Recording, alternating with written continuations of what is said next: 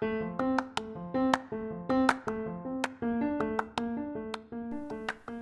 qué la Gioconda es la obra más famosa del mundo? Amaneció un lunes caluroso en la ciudad de París, un lunes 21 de agosto del año 1911 para ser más exactos. El verano estaba terminando en Europa y como todos los lunes el Museo del Louvre estaba cerrado al público.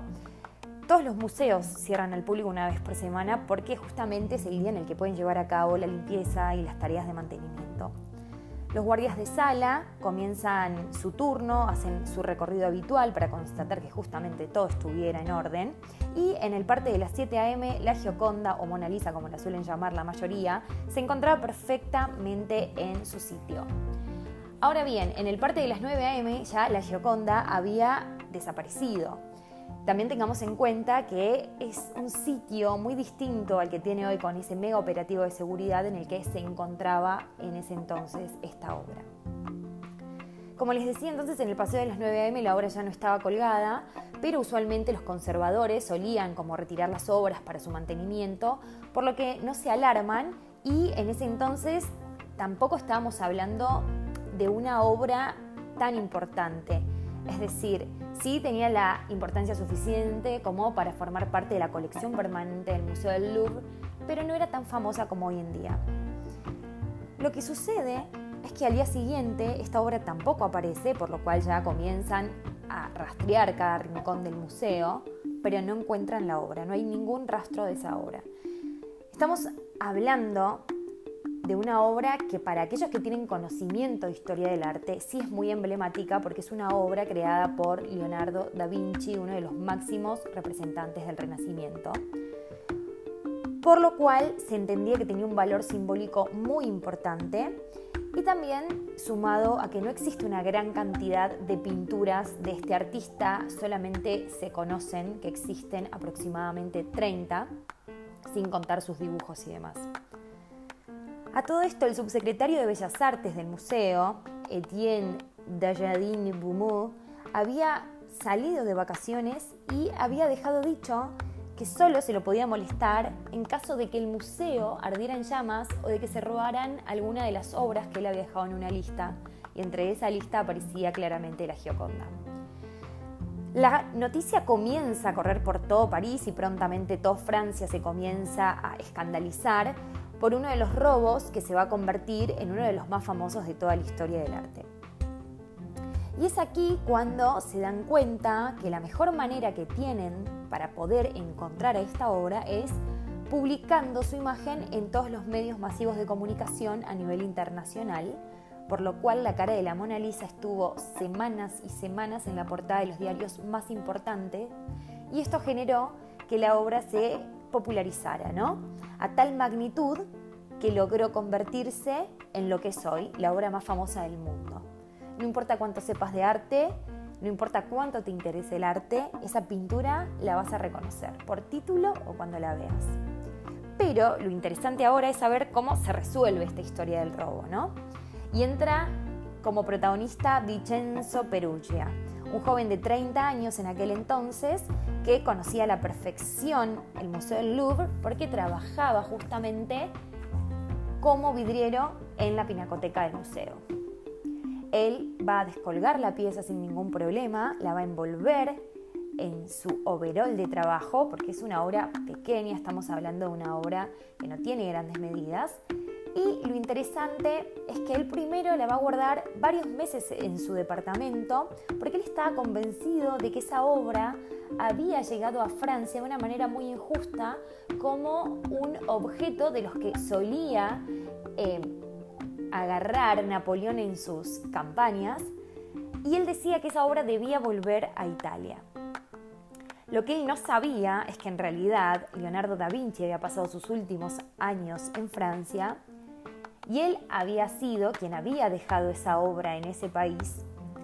Y ese país la había eh, comprado y la había puesto en un lugar muy importante como era en la colección permanente del Louvre, luego de que había pasado por varios lugares súper interesantes como por ejemplo el Palacio del Versalles. Básicamente, cuando lo encuentran a Vincenzo Perugia, cuando él se pone en contacto con dos marchands en la ciudad de Firenze, en Italia, Ellos le van a dar el ok, que viaje, que vaya, le van a reservar una pieza de hotel. Y cuando él pensaba que iba a reunirse con estos marjands, quienes tocan la puerta en su habitación del hotel eran los policías para detenerlo y para poder devolver esa obra al Museo del Louvre, lugar del cual para muchos nunca se debería haber ido, para otros era una especie de justiciero de la historia del arte. Espero que les haya encantado esta historia y nos pueden seguir en arroba artalert.cultura. Hasta la próxima.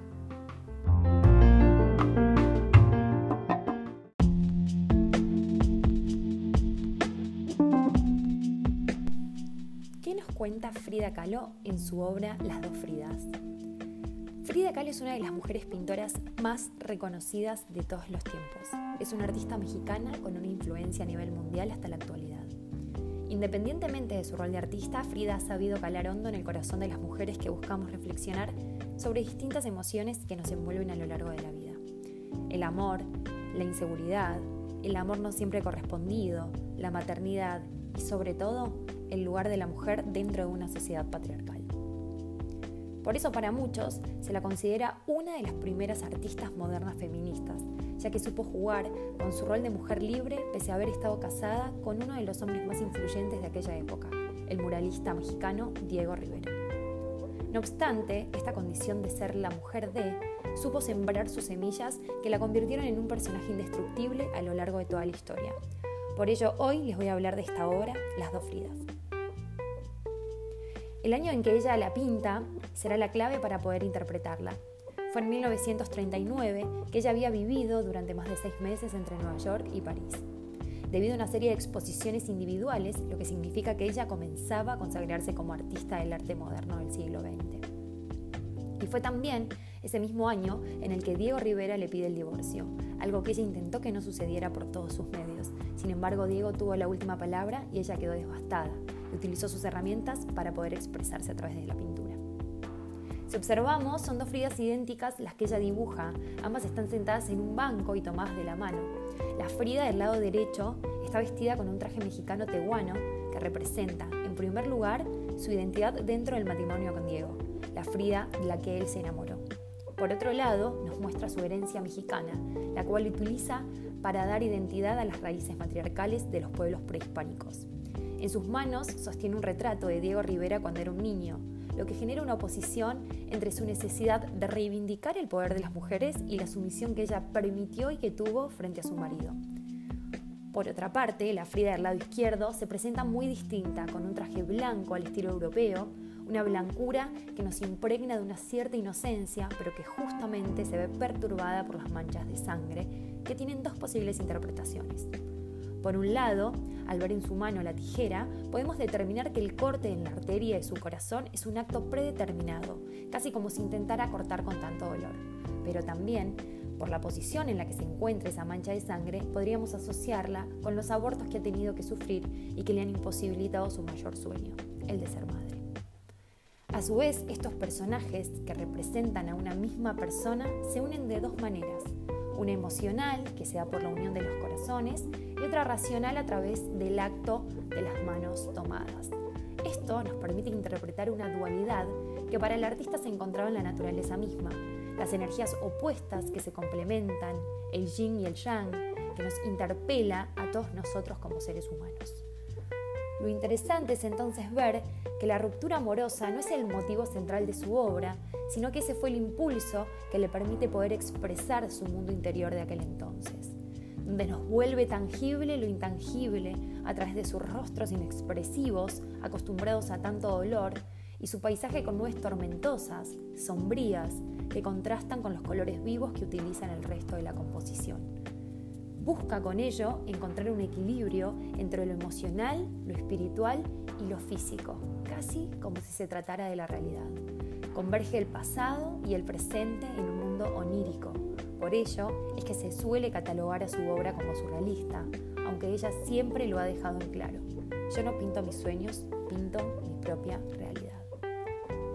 Las dos Fridas es un autorretrato doble pintado en óleo y terminado en 1939 Mide 173 centímetros por 173 centímetros y se encuentra actualmente expuesto en el Museo de Arte Moderno en la Ciudad de México.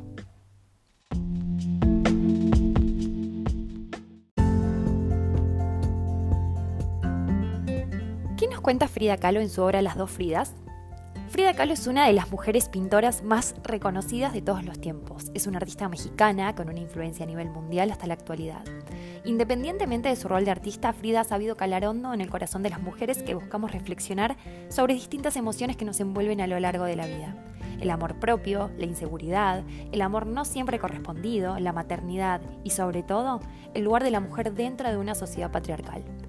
Por eso para muchos se la considera una de las primeras artistas modernas feministas, ya que supo jugar con su rol de mujer libre pese a haber estado casada con uno de los hombres más influyentes de aquella época, el muralista mexicano Diego Rivera. No obstante, a esta condición de ser la mujer de, supo sembrar sus semillas que la convirtieron en un personaje indestructible en la historia. Por ello, hoy les voy a hablar de esta obra, Las dos Fridas. El año en que ella la pinta será la clave para poder interpretarla. Fue en 1939, que ella había vivido durante más de seis meses entre Nueva York y París, debido a una serie de exposiciones individuales que había realizado y lo que significaba que ella comenzaba a consagrarse como artista del arte moderno del siglo XX y fue también ese mismo año en el que Diego Rivera le pide el divorcio a su vuelta, algo que ella intentó que no sucediera por todos sus medios. Sin embargo, Diego tuvo la última palabra y ella quedó devastada y utilizó sus herramientas para expresarse a través de esta pintura, como lo había hecho durante toda su vida. Si observamos, son dos frías idénticas las que ella dibuja, ambas sentadas en un banco y tomadas de la mano.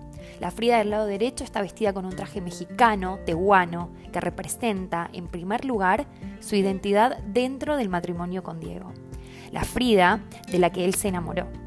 Por otro lado, nos muestra su herencia mexicana, la cual utiliza para dar identidad a las raíces matriarcales de los pueblos prehispánicos. En sus manos sostiene un retrato de Diego Rivera cuando era un niño, lo que genera una oposición entre su necesidad de reivindicar el poder de las mujeres y la sumisión que ella permitió y que tuvo frente a su marido. Por otra parte, la Frida del lado izquierdo se presenta muy distinta, con un traje blanco al estilo europeo, y la blancura ya nos impregna de una cierta inocencia, pero que justamente se ve perturbada por las manchas de sangre, que tienen dos posibles interpretaciones. Por un lado, al ver en su mano la tijera, podemos determinar que hay un corte en la arteria de su corazón que es un acto predeterminado, casi como si intentara cortar con tanto dolor. Pero también por la posición en la que se encuentra esa mancha de sangre, podríamos asociarla con los abortos que han tenido que sufrir y que le han imposibilitado su mayor sueño, el de ser madre. A su vez, estos personajes que representan a una misma persona se unen de dos maneras una emocional, que sea por la unión de los corazones, y otra racional a través del acto de las manos tomadas. Esto nos permite interpretar una dualidad que para el artista se encontraba en la naturaleza misma, las energías opuestas que se complementan, el yin y el yang, que nos interpela a todos nosotros como seres humanos.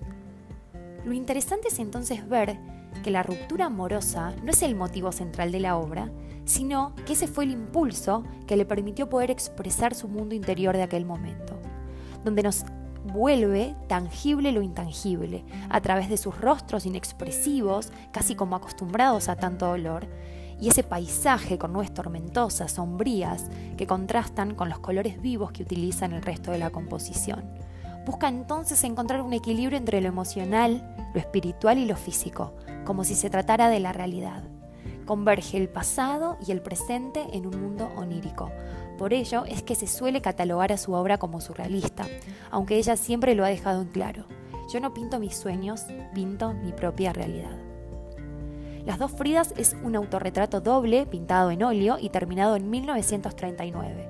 Mide 173 centímetros por 173 centímetros y se encuentra actualmente expuesto en el Museo de...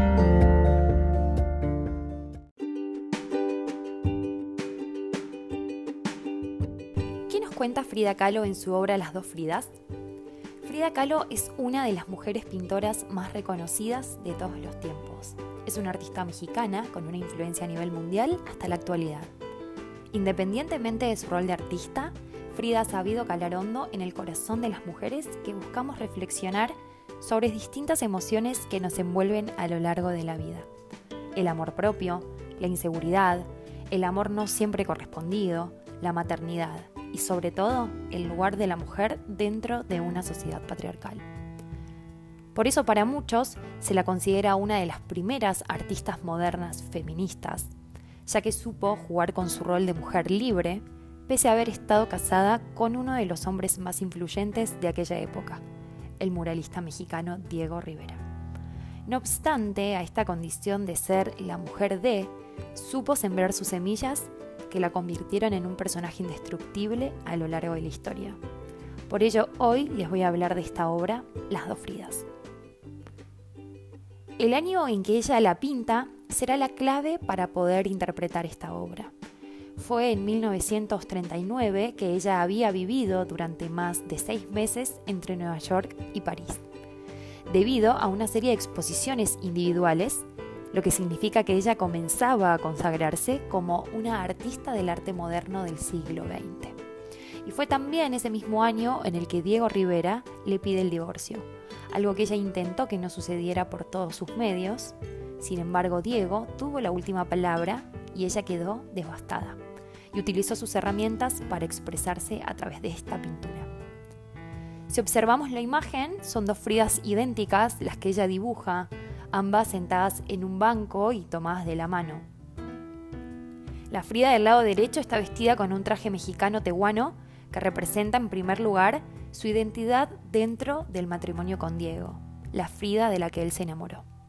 Por otro lado, nos muestra su herencia mexicana, la cual utiliza para dar identidad a las raíces matriarcales de los pueblos prehispánicos.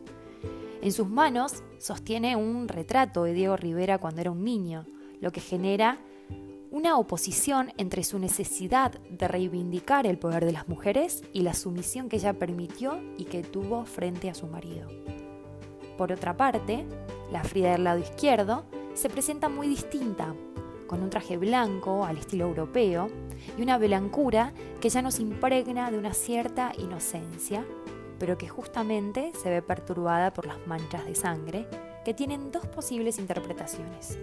Por un lado, al ver en su mano la tijera, podemos determinar que el corte de la arteria de su corazón es un acto predeterminado, casi como si intentara cortar con el dolor. Pero también, por la posición en la que se encuentra esa mancha de sangre, podríamos asociarla con los abortos que ha sufrido durante toda su vida y que le han imposibilitado su mayor sueño, el de ser madre. A su vez, estos personajes que representan a una misma persona se unen de dos maneras una emocional, que sea por la unión de los corazones, y otra racional a través del acto de las manos tomadas.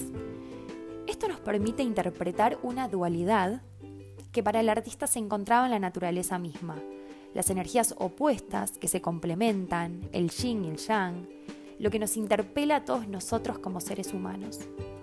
Lo interesante es entonces ver que la ruptura amorosa no es el motivo central de la obra, sino que ese fue el impulso que le permite poder expresar su mundo interior en ese momento, donde nos vuelve tangible lo intangible a través de sus rostros inexpresivos acostumbrados a tanto dolor y su paisaje con nubes tormentosas, sombrías, que contrastan con los colores vivos que utiliza en el resto de la composición.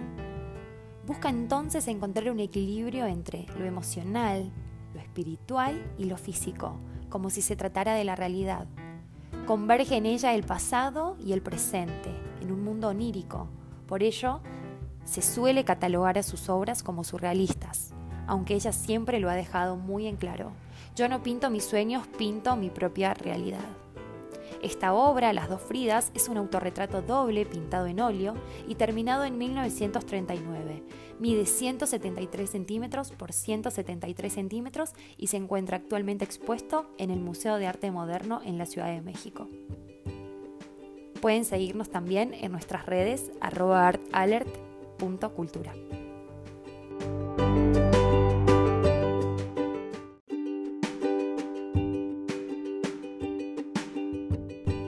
cuenta Frida Kahlo en su obra Las dos Fridas? Frida Kahlo es una de las mujeres pintoras más reconocidas de todos los tiempos. Es una artista mexicana con una influencia a nivel mundial hasta la actualidad. Independientemente de su rol de artista, Frida ha sabido calar hondo en el corazón de las mujeres que buscamos reflexionar sobre distintas emociones que nos envuelven a lo largo de la vida. El amor propio, la inseguridad, el amor no siempre correspondido, la maternidad y sobre todo el lugar de la mujer dentro de una sociedad patriarcal. Por eso para muchos se la considera una de las primeras artistas modernas feministas, ya que supo jugar con su rol de mujer libre, pese a haber estado casada con uno de los hombres más influyentes de aquella época, el muralista mexicano Diego Rivera. No obstante, a esta condición de ser la mujer de, supo sembrar sus semillas que la convirtieron en un personaje indestructible. Por ello hoy les voy a hablar de esta obra, Las dos Fridas. El año en que ella la pinta será la clave para poder interpretar esta obra. Fue en 1939 que ella había vivido durante más de seis meses entre Nueva York y París, debido a una serie de exposiciones individuales lo que significa que ella comenzaba a consagrarse como una artista del arte moderno del siglo XX. Y fue también ese mismo año en el que Diego le pide el divorcio, algo que ella intentó que no sucediera por todos sus medios, sin embargo, Diego Rivera tuvo la última palabra y ella quedó devastada con esta decisión y utilizó sus herramientas para expresarse a través de esta pintura. Si observamos la imagen son dos Fridas idénticas las que ella dibuja, ambas sentadas en un banco y tomadas de la mano. La Frida del lado derecho está vestida con un traje mexicano, tehuano, que representa, en primer lugar, su identidad dentro del matrimonio con Diego, la Frida de la que él se enamoró. Por otro lado, nos muestra su herencia mexicana, la cual utiliza para dar identidad a las raíces matriarcales de los pueblos prehispánicos. En sus manos sostiene un retrato de Diego Rivera cuando era un niño, lo que genera una oposición entre su necesidad de reivindicar el poder de las mujeres y la sumisión que ella permitió y que tuvo frente a su marido. Por otra parte, la Frida del lado izquierdo se presenta muy distinta, con un traje blanco al estilo europeo, una brancura que nos impregna de una cierta inocencia, pero que justamente se ve perturbada por las manchas de sangre que tienen dos posibles interpretaciones. Por un lado, al ver en su mano la tijera, podemos determinar que el corte de la arteria de su corazón es un acto predeterminado, casi como si intentara cortar con tanto dolor. Pero también, la posición en la que se encuentra esa mancha podríamos asociarla con los abortos que ha tenido que sufrir y que le han imposibilitado su mayor sueño, el de ser madre. A su vez, estos personajes, que representan a una misma persona, se unen de dos maneras. Una emocional, que se da por la unión de los corazones, y otra racional, a través del acto de las manos tomadas. Esto nos permite interpretar una dualidad que para el artista se encontraba en la naturaleza misma, las energías opuestas que se complementan, el yin y el yang, todo eso que nos interpela a nosotros como seres humanos. Lo interesante es entonces ver que la ruptura amorosa no es el motivo central de la obra, sino que ese fue el impulso que le permite poder expresar su mundo interior de aquel momento, donde nos vuelve tangible lo intangible a través de sus rostros inexpresivos, casi como acostumbrados a tanto dolor, y su paisaje con nubes tormentosas, sombrías, que contrastan con los colores vivos que utiliza en el resto de la composición. Busca encontrar un equilibrio entre lo emocional, lo espiritual y lo físico, casi como si se tratara de la realidad. Converge el pasado y el presente en un mundo onírico, por ello es que se suele catalogar a sus obras como surrealistas, aunque ella siempre lo ha dejado muy en claro. Yo no pinto mis sueños, pinto mi propia realidad. Las dos Fridas es un autorretrato doble pintado en óleo y terminado en 1939. Mide 173 centímetros por 173 centímetros y se encuentra actualmente expuesto en el Museo de Arte Moderno en la Ciudad de México. También puedes seguirnos en nuestras redes arroba artalert.cultura.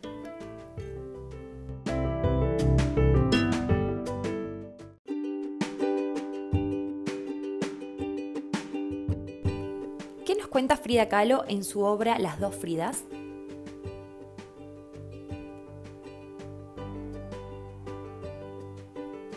Frida Kahlo es una de las pintoras más reconocidas de todos los tiempos. Es una artista mexicana con una influencia a nivel mundial hasta la actualidad.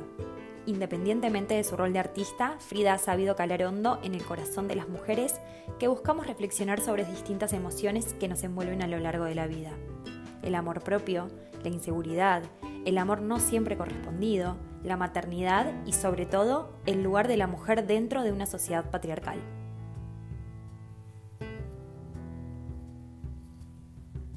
Por eso para muchos se la considera una de las primeras artistas modernas feministas, ya que supo jugar con su rol de mujer libre pese a haber estado casada con uno de los hombres más influyentes de aquella época, el muralista mexicano Diego Rivera.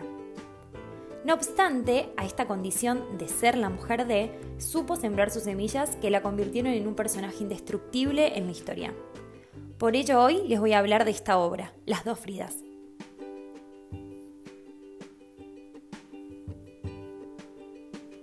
El año en que ella la pinta será clave para poder interpretarla. Fue en 1939, cuando ella había vivido durante más de seis meses entre Nueva York y París, debido a que comienza a generar una serie de exposiciones individuales, lo que significa que ella comienza a consagrarse como una de las mujeres artistas del arte moderno del siglo XX. Pero fue también ese mismo año en el que Diego Rivera le pide el divorcio, algo que ella intentó que no sucediera por todos sus medios.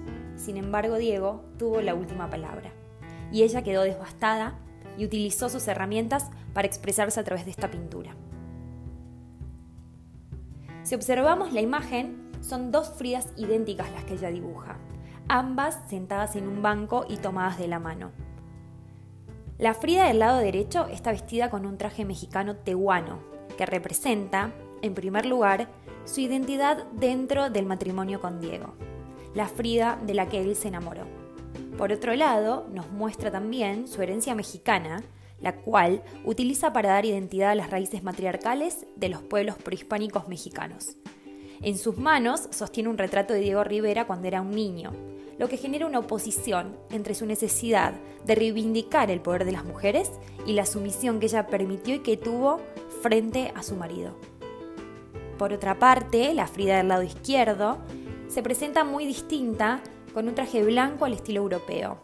Esa blancura nos impregna de una cierta inocencia, pero que justamente se ve perturbada por las manchas de sangre que tienen dos posibles interpretaciones. Por un lado, al ver en su mano la tijera, podemos determinar que el corte de la arteria de su corazón es un acto predeterminado, casi como si intentara cortar con tanto dolor. Pero también, por la oposición en la que se encuentra esa mancha de sangre, podríamos asociarla con los abortos que sufrió durante su vida y que le imposibilitaron su mayor sueño, el de ser madre. A su vez, estos personajes que representan a una misma persona se unen de dos maneras, una emocional, que sea por la unión de los corazones, y otra racional a través del acto de las manos tomadas. Esto nos permite interpretar una dualidad, que para el artista se encontraba en la naturaleza misma, las energías opuestas que se complementan, el yin y el yang, algo que nos interpela a todos nosotros como seres humanos. Lo interesante es entonces ver que la ruptura amorosa no es el motivo central de la obra, sino que ese fue el impulso que le permitió poder expresar su mundo interior de ese momento donde nos vuelve tangible lo intangible a través de esos rostros inexpresivos, acostumbrados a tanto dolor, y ese paisaje con nubes tormentosas y sombrías que contrastan con los colores vivos que utilizan el resto de la composición. Busca entonces encontrar un equilibrio entre lo emocional, lo espiritual y lo físico, como si se tratara de la realidad. Converge el pasado y el presente en un mundo onírico, por ello es que se suele catalogar a sus obras como surrealistas, aunque ella siempre lo ha dejado muy en claro. Yo no pinto mis sueños, pinto mi propia realidad. Las dos Fridas es un autorretrato doble pintado en óleo y terminado en 1939. Tiene una medida de 173 centímetros por 173 centímetros y se encuentra actualmente expuesto en el Museo de Arte Moderno en la Ciudad de México. Los esperamos también por nuestras redes, arroba artalertcultura.